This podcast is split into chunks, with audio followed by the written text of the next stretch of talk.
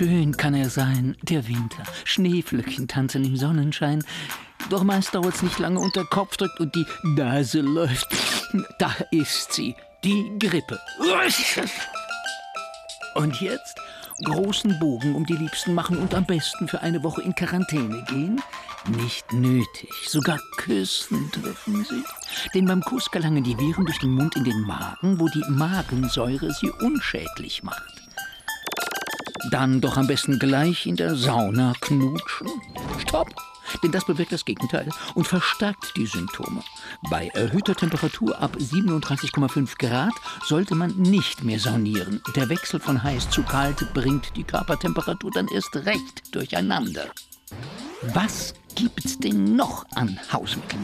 Heiße Zitrone. Angenehm, heiße Müller. Genauso alt wie dieser Witz ist die Annahme, dass Vitamin C die Abwehrkräfte unterstützt. Das tut es nur bedingt. Denn Vitamin C ist sehr temperaturempfindlich. Erhitzt man es zu stark, wird es unwirksam. So seltsam es klingt, beißen Sie statt in eine Zitrone lieber in Knoblauch. Denn Knoblauch hat antibiotische und antivirale Qualitäten.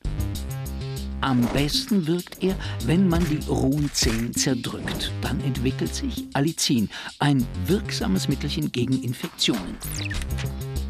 Übrigens, wenn Sie denken, dass Sie, um nicht krank zu werden, immer fleißig die Hände mit antibakterieller Seife waschen müssen, das ist Quatsch. Denn die antibakterielle Seife schädigt nicht nur Umwelt, sondern auch ihre Hautflora. Also besser stinknormale Seife nehmen. Hm.